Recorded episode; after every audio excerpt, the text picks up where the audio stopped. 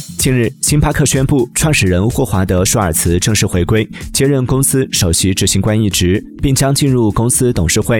对此，舒尔茨也发表公开信表示，将与所有利益相关方一起重新勾画、打造这家公司，一起描绘下一个星巴克。同时，舒尔茨还宣布，星巴克将即刻暂停其股票回购计划。舒尔茨表示，这个决定将使得我们可以把更多的利润投入到伙伴、员工和门店上，也是为所有的。利益相关方创造长期价值的唯一方法。